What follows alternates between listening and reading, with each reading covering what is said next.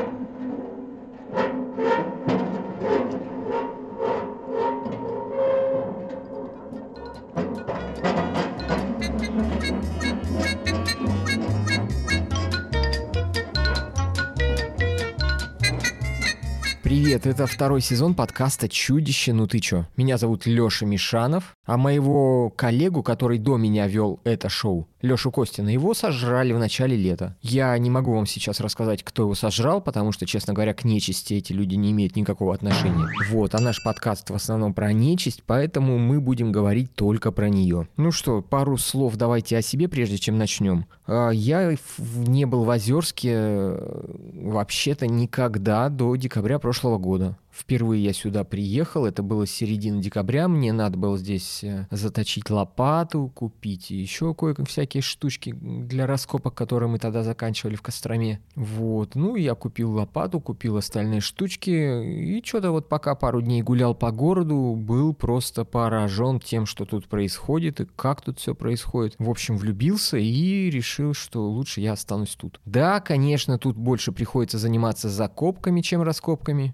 И для славяноведа, исследователя нечисти это, конечно, типа дауншифтинг, наверное, так можно сказать. Но в итоге я решил, что останусь тут. Не знаю, на как долго я тут останусь но год, наверное, точно пробуду еще. Ну вот, и, конечно, у нас тут типа новостная передача, и как помните, да, как любил повторять Леша Костин, кто кого съел, кто кого покалечил, кто кого из кого изгнал. Вот, и, ну, в общем, мы проводили опросы, и стало ясно, что вам это все нравится, и поэтому мы, конечно, эту часть сохраним. Но кроме этой части, мне бы хотелось кое-что новое добавить в наше шоу. Ну, потому что, понятно, вот все эти потусторонние события, они, конечно, происходят, все это ясно, что их нужно освещать, освещать и разговаривать об этом. Но вот э, кроме сухого освещения хочется добавить немного аналитики и рассказать вам, как эти события меня, меняют нашу с вами жизнь, меняют нас самих и, в общем-то, куда мы двигаемся благодаря этим событиям. В общем, немного таких аналитических мыслей у меня есть, и я хочу ими с вами делиться. Ну что, давайте начинать. Вы уже знаете о том, что наши уютные пятиэтажки больше не видны на Google картах. Теперь вместо них черная тень по форме, напоминающая беременную женщину. У нее огромная грудь, огромный живот, огромные бедра, и она похожа на статуэтки, которые мы находили в слоях позднего либо среднего палеолита. Статуэтки, как мы их называли, богини-матери. Наверняка все вы уже зашли на Google карты и внимательно разглядели тень этой беременной женщины, но я уверен, что никто из вас не заметил одну особенность. Оказалось, Оказалось, если смотреть на карту утром или вечером, или в дневной тихий час, то можно заметить, что к тени женщины добавляется еще тень младенца. Кто-то видит в этой тени младенца Иисуса, а кто-то узнает нашего мэра в его ранние годы. Я поговорил с обоими, и оба отрицают свою причастность к картам Гугла. Поэтому остается только догадываться, кто из них врет, а кто, как и две тысячи лет назад, говорит правду. Ну, тут нам в WhatsApp стали приходить вопросы, что за богиня-мать и что все это значит. Э, давайте расскажу. Богиня-матерь — это, конечно, символ плодородия. И ничего странного, что именно сейчас она появилась над поселком, правильно? Ведь все вы знаете, что в Озерск пришла большая жатва. Большая жатва — это время собирать урожай, и это самый тревожный момент для всех жителей поселка. Ну, конечно, потому что сколько соберем пшеницы, всем давно плевать. Гораздо страшнее узнать, кого отправят ее собирать. Много лет назад э, был комбайнер Егор по имени Егор. Кто-то из вас его знал, кто-то не знал. Это не имеет никакого отношения к нашей истории. В общем, в тот год, когда пришла нечисть, Егор, ну ничего вообще, он совершенно буднично сел на комбайн, поехал в поле, там все пропахал, впахал, собрал, что там надо было сделать, сделал. Я не особо там во всем этом разбираюсь. Приехал, все нормально, ничего, никаких признаков, глаза не красные, все там трезвый, лег спать. Рядом спит его любимая собака, и вдруг дикий крик, он открывает глаза и видит, что он кусает собаку. То есть во сне он подумал, что ну луна, что бывает, а ничего, ладно, пройдет. Хотя никогда до этого не лунатил. И луны в тот день вообще-то не было.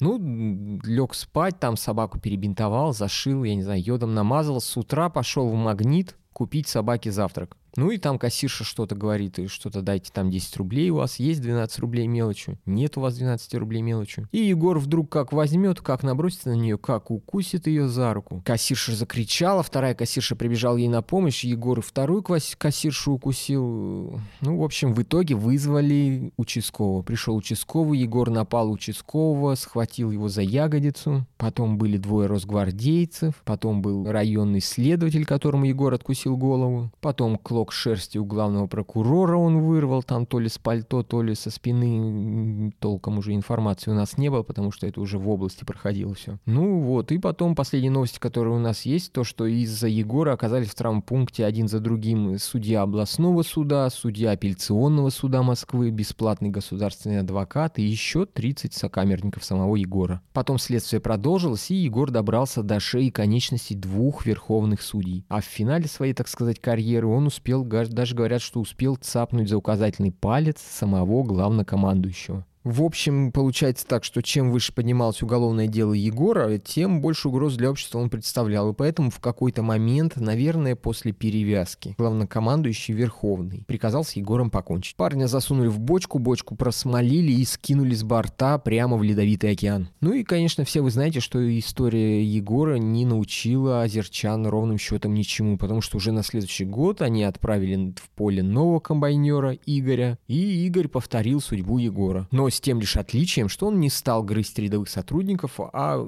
как умный человек, сразу отправился в столицу. Там Игоря успели сдернуть теперь уже безымянного пальца верховного главнокомандующего. И даже не дав доживать, спешно законопатили в бочку и отправили бедного Игорька в плавание по льдам. Потом был третий год, и уже третий озерский комбайнер Григорий поехал на жатву. Весь поселок, конечно, был уже напряжен и очень внимательно следили за Григорием. А Григорий, что, ну а что, он отпахал, вернулся и вообще никакой агрессии не проявил ни дома, ни в магазине. И мне кажется, даже наоборот, был очень любезен со всеми. И за примерное поведение получил спустя месяц грамоту. А потом еще как-то случайно спас от нечисти несколько человек. За это его еще и премировали. А после премии он вдруг взял и вычислил и даже сдал власть властям американского шпиона и получил за это медаль и путевку в Москву. Говорят, что во время перелета Екатеринбург-Москва Григорий помог пилоту увернуться от выпущенной арабскими террористами ракеты. А потом, ну, типа в качестве бонуса, я не знаю что, просто для эффектного фото, может, взял и посадил самолет на поле рядом с аэропортом. Суммарно за совершенные подвиги сразу по прибытию в столицу Григорий был представлен государственной награде. Его пригласили в Кремль, и вот там, в парадном зале Кремля, никто иной, а как сам верховный главнокомандующий, ловко орудуя своей трехпалой рукой, стал одевать на шею Григория орден. Я смотрел это видео, и там очень хорошо видно, что Григорий склонил голову, чтобы было удобнее надевать. А когда орден был одет и Григорий выпрямился, то верховный главнокомандующий вдруг испуганно вскрикнул, сжал оставшиеся пальцы в кулачок, хотел отскочить в сторону, но не успел. Григорий широко открыл полный зубов рот и, что было дальше, версий много. В официальную, правда, никто не верит, а настоящий, естественно, никто не знает. Ну и после трех таких случаев, конечно, в Озерске пропали желающие, кто бы хотел стать комбайнером. Вообще ПТУ, где учили комбайнеров, закрыли, профессор повесился, а группу отправили на переобучение чему-то ее там переобучили, там кто-то спился, кто-то повесился, короче, вслед за профессором. В общем, жуть, не буду рассказывать. Так вот, э, а ну, делать-то что-то надо, поле-то все равно, там каждый год все зреет, и надо это все созревшее каким-то способом собирать. Это же не пойдешь э, вручную косить, правильно? Да и никто не умеет уже. Поэтому мэр сказал, что комбайнера будем каждый год выбирать насильственно. И предложил процедуру, о которой все вы знаете. Процедуру, когда берем фамилии всех жителей, пишем их на листочках, листочки привязываем к хвостам мышат, мышат выпускаем на площадь и туда же выпускаем нашего поселкового филина Николая Третьего. Филин Николай III выбирает себе мышонка, жрет его, а чья фамилия будет на его хвостике, тому и быть в этом году комбайнером. В общем, вы помните, что в первый год народ возмущался, но протестовать сильно не стал. Вроде как справедливо все это выглядело. В отличие от выборов, например, самого мэра. Ну так вот, сегодня тот самый день, когда на площади Николай III наш Филин будет выбирать нам нового комбайнера. Я отправляюсь на площадь, чтобы рассказать вам все во всех самых сочных подробностях. Ну а пока я туда еду, а еду же я туда на велосипеде, потому что прав у меня нет, я расскажу вам о других новостях. Давайте начнем с новостей про животных, про домашних животных. Примерно две недели назад Людмила А, самая известная в Озерске кошатница, она владельца питомника на 100 с лишним кошек. Так вот, в общем, Людмила А заявила, что один из ее питомцев, старый, но пушистый перс по кличке Рафаил, вдруг перестал есть обычную еду и ни с того ни сего стал нападать на других кошек и пить их кровь. Людмила не сразу придала значение его необычному поведению, потому что Рафаил и до этого вел себя достаточно странно. Хотя что странно, его хозяин служил в Сирии и однажды взял кота с собой. Ну, типа не с кем было оставить или что-то там в этом духе. Ну и, видимо, там, на Востоке, кот получил какую-то серьезную психологическую травму. В общем, Людмила увидела, что Рафаил пьет кровь других кошек и вызвала ветеринара. Ветеринар пришел, посмотрел кота и выписал ему витамины. Людмила пошла в аптеку, посмотрела, сколько стоят витамины, которые ей выписали, ужаснулась, посоветовалась с продавцом в аптеке, фармацевт, да, и он называется или как. И продавец посоветовал купить витамины подешевле, русские. Людмила с удовольствием их купила. Цена ей понравилась.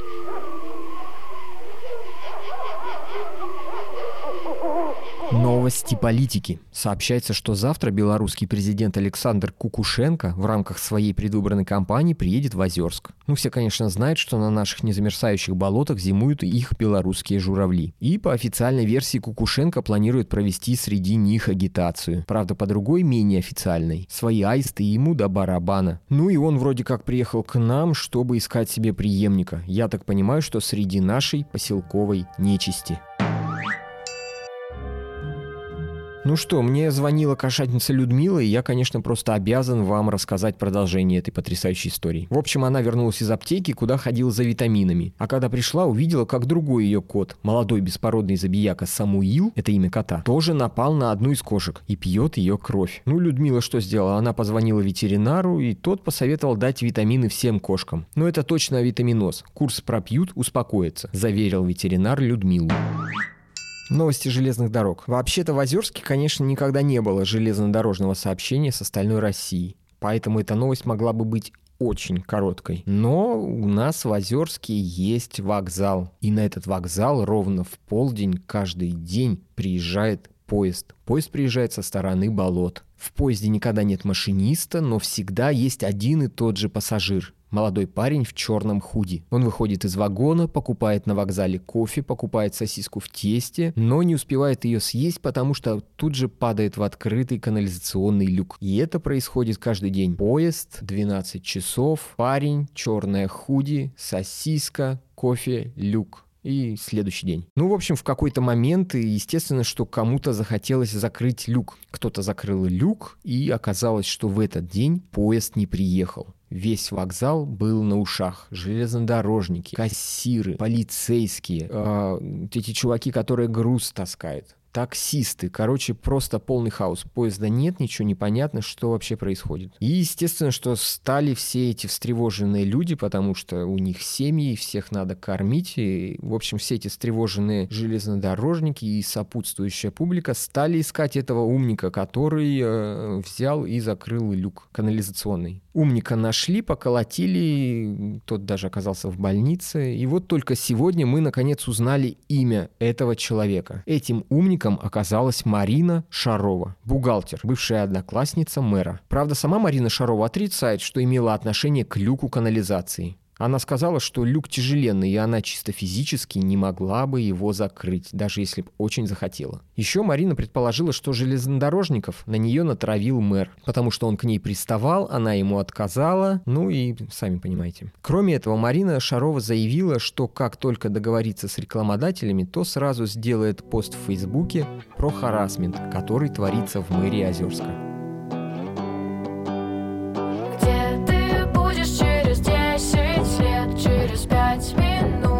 Какой планете. Обещаний никаких нет. Не прощаясь, пусть на чужой комете. Завтра не наступит и сегодня тоже Отмени все планы, если ничего не можешь Он дождется тебя, даже если ты не герой. Сатана всегда будет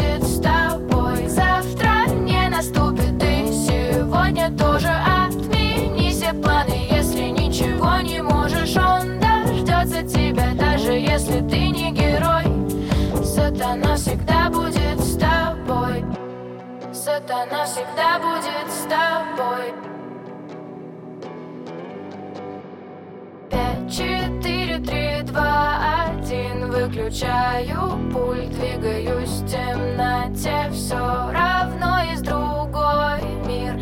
Это наш с ним культ, самый темный секрет. Завтра не наступит и сегодня тоже Отмени все планы, дождется тебя, даже если ты не герой. Сатана всегда будет с тобой. Завтра не наступит и сегодня тоже Отмени все планы, если ничего не можешь Он дождется тебя, даже если ты не герой. Сатана всегда будет с тобой. Это был «Лютик», главный инди-хит проекта этого лета. История о дуализме и все такое актуальное. Кто кого съел, кто кого покалечил, кто кого из кого изгнал. Это второй сезон подкаста «Чудище, ну ты чё?».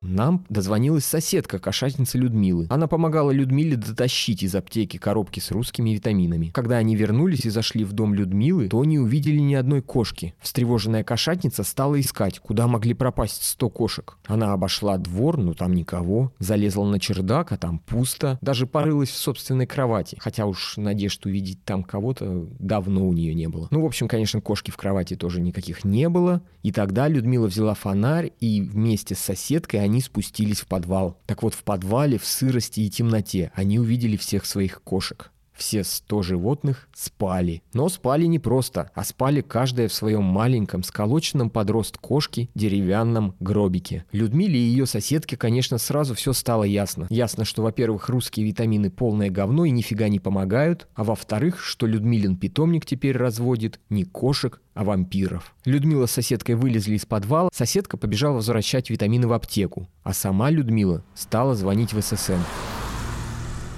Мимо меня сейчас э, проехал Филин э, вместе с своим хозяином. Они тоже на велосипеде обогнали меня, хотя тут в горку.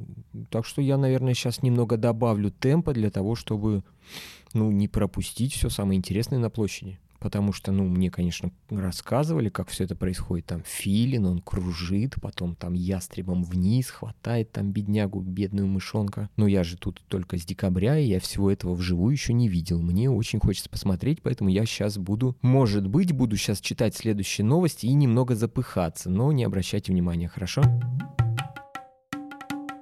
Слушайте, у меня есть одна теория, и я хочу сейчас с вами ей поделиться. А вы мне в комментариях напишите, согласны с ней или нет. Знаете, какой была главная революция в истории человечества? Прямохождение, не изобретение языка, не. Я считаю, что это была неолитическая революция. Главная революция в истории человечества. Потому что с нее в нашей истории началось все самое интересное. Что значит интересное? Ну вот, например, до нее человек был охотником и собирателем. Это что значило? Что у него не было письменности, не было дома, не было социального неравенства. Ну просто бегали разные племена, ели ягоды, жарили мясо или там жарили ягоды, ели мясо, хрен их знает, что они там, какие были, да? Но потом вдруг что-то случилось, и люди перестали просто наслаждаться жизнью. Перестали жарить и есть. Они почему-то вдруг ни с того ни с сего такие остановились, одомашнили животных и занялись сельским хозяйством. Так вот, именно этот переход э, учеными называется неолитической революцией. И именно после этого перехода появились первые поселения города, и вообще-то началась человеческая цивилизация.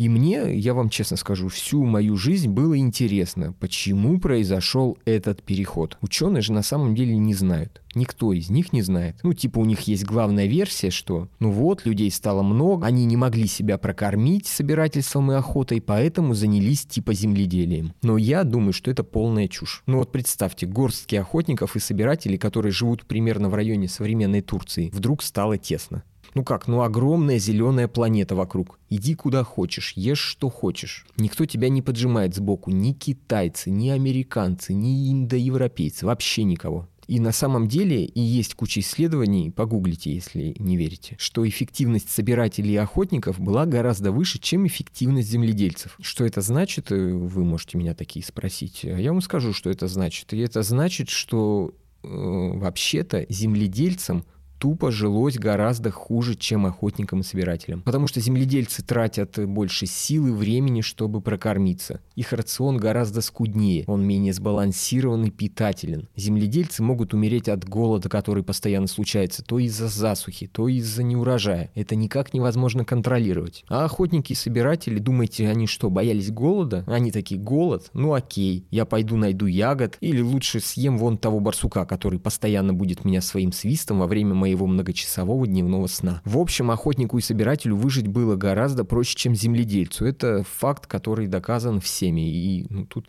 спорить мы не будем. Тем не менее, люди осознанно усложнили себе жизнь. Они такие остановились и решили, все, хватит с нас легкой жизни. Дальше мы хотим только проблем, авитаминоза и голода. Ну и серьезно говорю, мне всегда было интересно, почему они это сделали. И только недавно у меня появился ответ. Все дело в пшенице и овсе. Ну, понимаете, почему именно сейчас я решил вам об этом рассказать. Пшеница и овес – это две культуры, которые были первыми одомашнены. Именно из-за них произошла неолитическая революция и зародилась человеческая цивилизация. Но, конечно, логичный вопрос, что такого особенного в этом овсе или в этой пшенице, что вдруг цивилизация? А я вам скажу, что Спорынья – это такой гриб, который растет на колосках. Вообще, типа, это ядовитый гриб, потому что в нем содержится какой-то яд. Но кроме яда в нем содержится, и в 20 только в 20 веке это обнаружили, содержится вещество, которое мы сейчас называем ЛСД. Ну, типа там это как-то переводится, честно говоря, я не помню. ЛСД. Ну и вообще по современной научной классификации это наркотик. Но я вам скажу, что это не типичный наркотик вроде алкоголя, героина или кокаина. Нет. ЛСД, в отличие от всех наркотиков, во-первых, не вызывает зависимость. И он абсолютно уникально действует на психику. Он вызывает в человеке состояние, которое в нашей культуре принято называть мистическими переживаниями. Другие наркотики дают опьянение и кайф. Такой кайф, секой кайф. ЛСД что-то совсем другое. Погуглите про это, если вам интересно. Так вот, мистические переживания – это часть мистического типа мышления. Того мышления, которое привело к возникновению теории Бога, созданию религий, городов, письменности. В общем, получается, что человек создал цивилизацию благодаря ЛСД, которую он попробовал, съев спорынью вместе с ячменным или пшеничным колосом. Ну, надеюсь, не очень длинная лекция получилась. Мне сообщают, что к Людмиле, которая кошатница, приехали сотрудники ССН. И они подтвердили, что все кошки в подвале, вампиры, и их, конечно, нужно уничтожать. Они вызвали кочегара, он уже тоже прибежал, и прибежал с целой охапкой черных, особо прочных мешков. Кочегар начал перекладывать спящих кошек из их гробиков в мешки, но стал чихать и признался, что у него аллергия, и он больше не может это делать. Сотрудники ССН тоже отказались, сказали, не, у нас вызов, нам надо ехать. Поэтому Людмиле пришлось самой распихивать своих любимых кошек по мешкам, пока кочегар ждал ее у крыльца. И вот пока женщина занята делом, давайте расскажу вам о других новостях. Сегодня из осведомленных источников нам стало известно, что наш мэр подписал с воскресшим Гитлером договор, а к нему еще и секретный пакт. Гитлер вообще сказал, что я никакие договора без секретных пактов не подписываю. В общем, в соответствии с этим пактом, который сегодня был подписан, Озерск к 1939 году должен стать мировым центром мистического мышления. К нам на ежегодную профильную конференцию, посвященную мистике, и так уже несколько лет со всего мира собираются специалисты. Вы их всех видели, вы их всех знаете. У многих из вас от них дети. Приезжали и журналисты, и просто любопытствующие, вы их тоже всех многих знаете, и от многих и журналистов, и любопытствующих тоже у вас дети. Так вот, теперь вроде бы еще и мост должны построить по этому секретному пакту. По заявлению самого воскресшего Гитлера, строить будут финские солдаты. Гитлер заявил, что они воскреснут в необходимом количестве уже к началу следующего года. Правда, вот куда именно будут строить мост и будет ли он самым длинным в Европе, пока не сообщается. Соседка кошатницы продолжает звонить мне, чтобы держать в курсе происходящего с кошками-вампирами и их симпатичной, но одинокой хозяйкой Людмилой А. Во время последнего звонка соседка сообщила мне, что случайно увидела, как Людмила вышла из своего дома. Она вышла без мешков с кошками и подошла к ожидавшему кочегару. Кочегар поинтересовался, где кошки. Людмила показала кочегару свою забинтованную ладонь. Там был бинт и чуть-чуть капала кровь. И сказала, что одна из кошек вдруг проснулась и укусила саму Людмилу. Кочегар вдруг напрягся, осмотрел рану и тревожно сказал, что должен вызвать ССН. Людмила, понимая, что, возможно, э, ей грозит опасность, стала умолять кочегара не вызывать ССН. И кочегар вроде бы согласился, как сказала звонившая мне соседка. Но в обмен на что-то. На что именно соседка из своего окна не расслышала. но видела, как кочегар пошел за Людмилой в ее дом. Их не было примерно 20 минут. После чего появился кочегар с мешками кошек. Приплясывая и насвистывая веселую песенку, он направился в сторону котельной. А Людмила с горящими щеками осталась стоять на крыльце в лучах заходящего солнца. Она смотрела вслед кочегару и задумчиво теребила бретельку своего старомодного в цветочек платье, а потом вдруг заметила наблюдавшую за ней соседку. Румянец на ее щеках вдруг исчез, и Людмила неожиданно зашипела на соседку. Соседка испугалась и поспешила зашторить окно. На этом моя связь с ней оборвалась. Мы попробуем ей перезвонить, чтобы узнать подробности.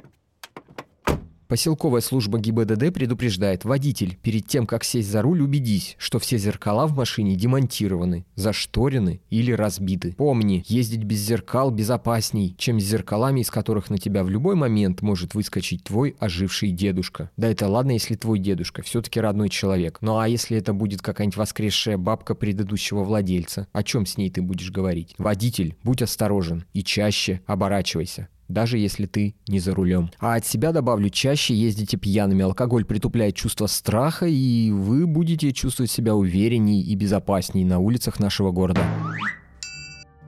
Ну что, я наконец-то добрался до площади. Мне, правда, пришлось слезть с велосипеда, и последние пару километров я шел уже пешком, катил его рядом. Потому что на велосипеде с микрофоном очень сложно, тем более в горку. И, кстати, именно из-за этого я чуть-чуть опоздал. Тут уже написали все фамилии на листочках, и сейчас кочегар с мэром вдвоем привязывают их к мышиным хвостикам.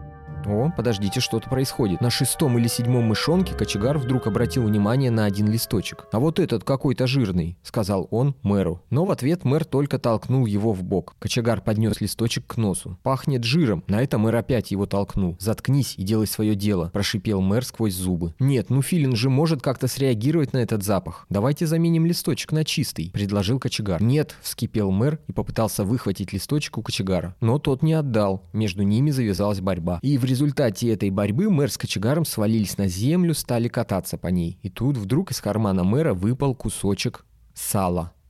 Все ахнули. Мэр с кочегаром тоже остановились. Чего это все ахают? и посмотрели по сторонам. Кочегар тоже заметил сало, поднял его и сравнил его запах с запахом листочка. «Вы что, специально натерли листочек, чтобы Николай Третий выбрал именно его? Чье там имя?» – закричала толпа. Кочегар развернул и прочитал «Марина Шарова» у, закричала толпа. «Мэра на комбайн!» – стала требовать толпа и наступать на мэра. «Нет», – вдруг ответил толпе кочегар. «Какой-никакой, но он наш мэр. Мы выбрали его, а он нас. Если он плохой, просто выберем осенью другого». «А кого тогда на комбайн?» – вопрошала толпа. «Я скажу вам кого. Ее». И кочегар вдруг ткнул пальцем в бледную, как смерть, кошатницу Людмилу А., которая стояла тут же на площади. Вся площадь обернулась посмотреть, а сама Людмила вдруг ощетинилась и загнулась, как разозлившаяся кошка, и агрессивно зашипела на обступивших ее посельчан. А кочегар продолжил говорить. И сказал он вот что. «Сегодня ее укусил вампир, и скоро она станет нечистью. Мы не можем ее никак спасти. Для нас она уже потеряна. Но пока она человек, и мы можем ее использовать. Я ее уже использовал. Теперь ваша очередь», — сказал что-то неоднозначное кочегар. Толпа не очень его поняла и замолчала, не зная, как реагировать. «Вы что, сомневаетесь? Тогда я помогу вам решиться», — крикнул кочегар и с размаху ударил Людмилу кулаком по голове. Та, оглушенная ударом, упала на землю. Толпа налетела на нее и потащила к комбайну. Шипящую и брыкающуюся кошатницу запихали в кабину комбайна, заперли дверь. С пульта управления, похожего на пульт от дрона, мэр завел комбайн и направил его по дороге в сторону поселкового поля. «Спасибо, что защитил», — шепотом сказал мэр Кочегару. Кочегар пожал плечами и приобнял мэра. Но не по-пацански за плечо, а как-то непривычно. Приобнял за талию. Мэр растерялся и попытался убрать чужую мужскую руку со своих бедер, но кочегар держал его крепко. Они стоят от меня далеко, и я не уверен, но мне кажется, что кочегар успел ущипнуть мэра за попу. Планы развалились даже те, что были похуй Если насмерть главное любили, забери на память то, что есть сейчас Поцелуемся в последний раз. Поцелуемся в последний раз. Поцелуемся в последний раз. Поцелуемся в последний раз. Завтра не наступит